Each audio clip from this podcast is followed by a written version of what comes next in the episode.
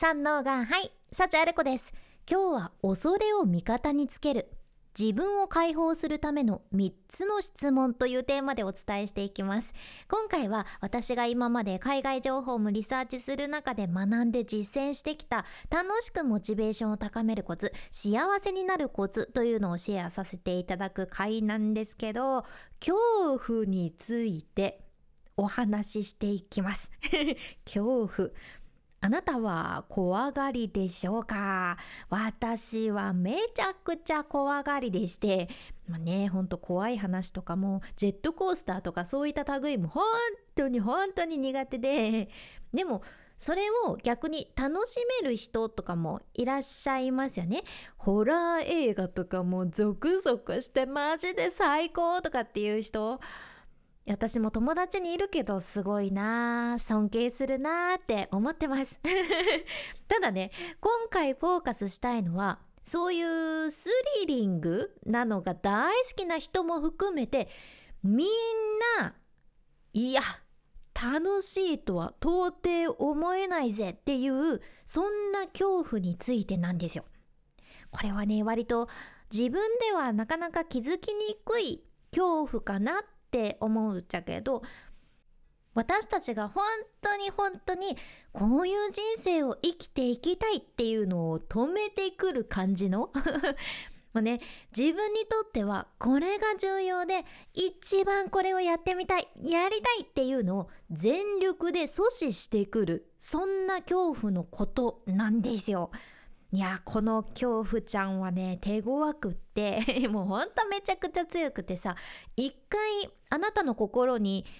登場したら最後 もうあなたからは離れないっていうぐらいもうしぶとく居座ってしまいにはもう分身なんかし始めてさ私たちの心を恐怖ちゃん図みたいな感じで恐怖ちゃんでいっぱいに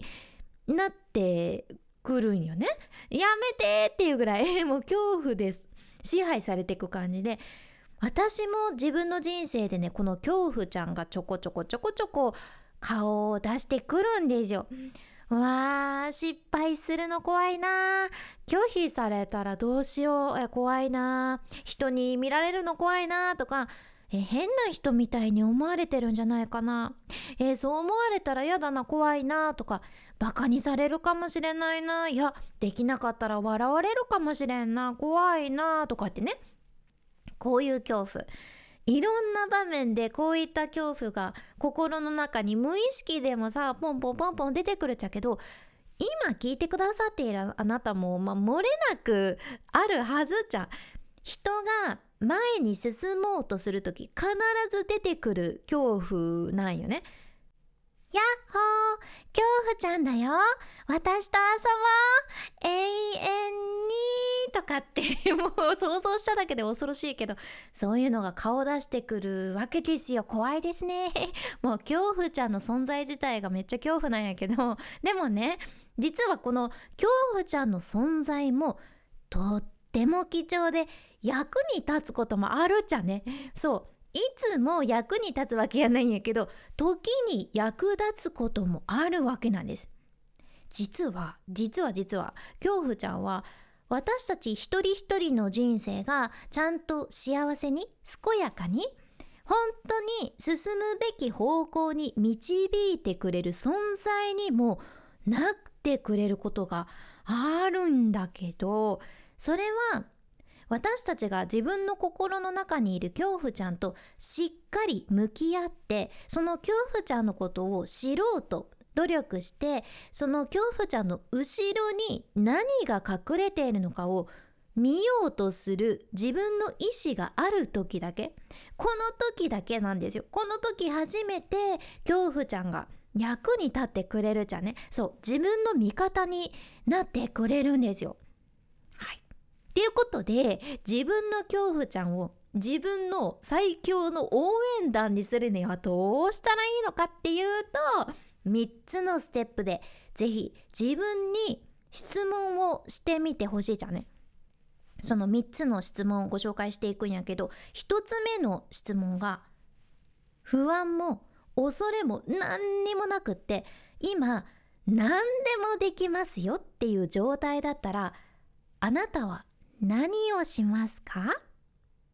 はいこれが1つ目。もしね今何にもあなたが恐れるものがない怖いものがなくて心配事もいらなくって不安もなくって本当に何だってできるんですよっていう状態だったとしたらあなたは何をしますか？はいこれをまずは考えてみてください。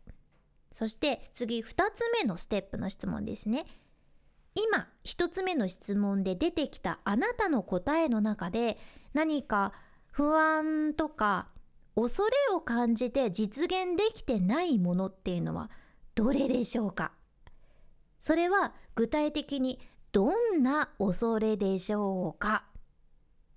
何か不安とか恐れを感じて今実現できてないものっていうのはどれですか？具体的にどんな恐れを感じてるんでしょうか？これが2つ目の質問です。ここら辺でねふわーっとあ自分こういったのを恐れてできてないことがあるんだなっていうことに気づいてくるんよね。で次の質問3つ目がねめちゃくちゃ重要なんやけど3つ目。もし今あなたが気づいたその恐れが問題じゃなかったら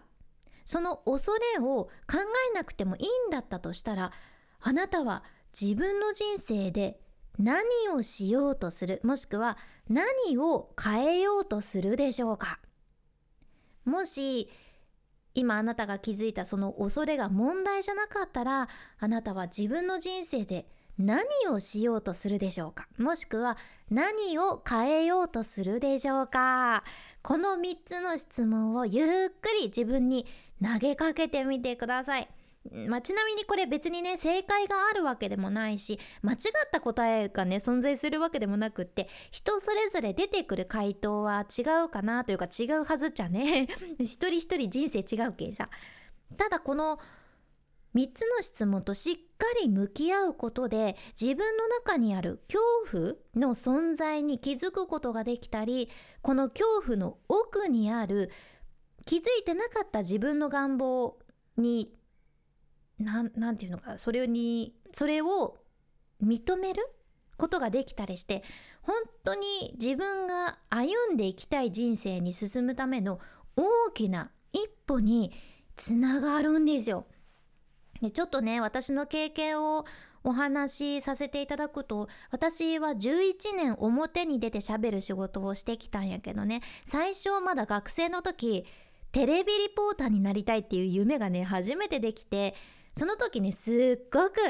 夢ができたけんさワクワクする気持ちもあったけどでもねやっぱり人間だからね恐怖もあったんですよ。もう割と50-50というよりは恐怖も大きかったかな。人間だものです。恐怖がありました。みんなと違う道に進むって私は夢は持ったのはいいけどそう言いながら叶えることできなかったら恥ずかしいよな恥をかくよなとか失敗したら笑われるだろうなとかね夢を叶えられないっていう未来の自分を想像しちゃって本当に怖くてうんまあでもその怖い気持ちを抱えながらモヤモヤしながらもねうんできることをして過ごしてはいたんやけどさ同じ業界を目指していた子と途中仲良くなってね。でその子がいろいろあって東京で仕事をするっていうのを決めたみたいででそれでカフェで喋ってる時に「えアレコはどうするの?」って聞かれたじゃん。うん、でそれで私は「うーんそうだね」って夢叶えたいし一つ気になるところがあってこの曲に履歴書を送ってみようかなって思ってるんやけどどうなるか分かんないかなまだちょっと悩んでるかなとかって言ったらねは？って その子にキレられてはっきり言われたんですよ。え何言ってんの？って可能性あるところは全部送れよって言われちゃいまして。アレコを使いたいと思うところは絶対にどこかに存在してるんだから自分からアプローチしていかないと自分の存在に気づいてもらえないよって強く言われてね。私そこで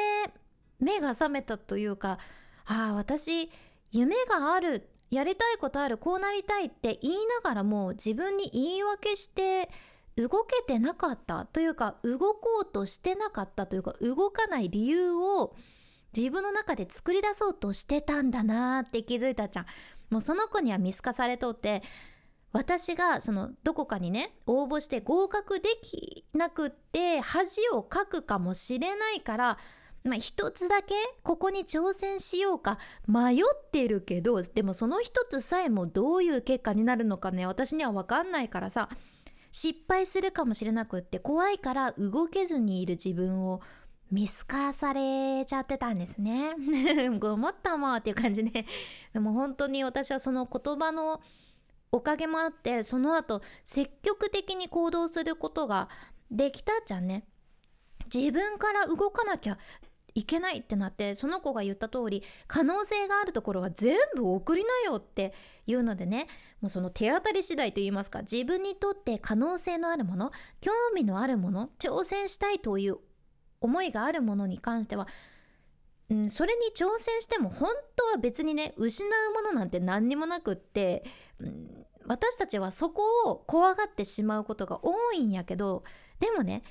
でも実は自分が抱えてる恐怖から動けないことで自分のこれからの可能性を失うっていうことには割と無頓着やったりするじゃんね。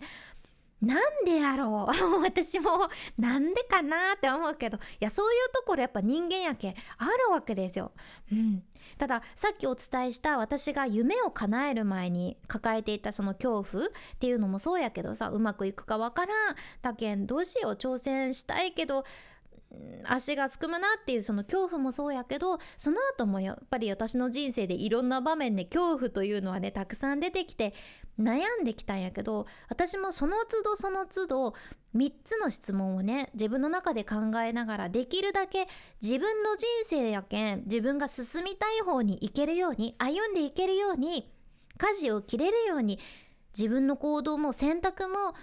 少しずつ変えていってね。その時その時で自分と向き合う時間というのがとても大切やなっていうのは実感しとるじゃん。なのであなたもぜひ恐怖ちゃんと仲良くなってみてください。まずは気づくところからうんそれも大きな一歩やと思うけ3つの質問ぜひ参考にしてみてください。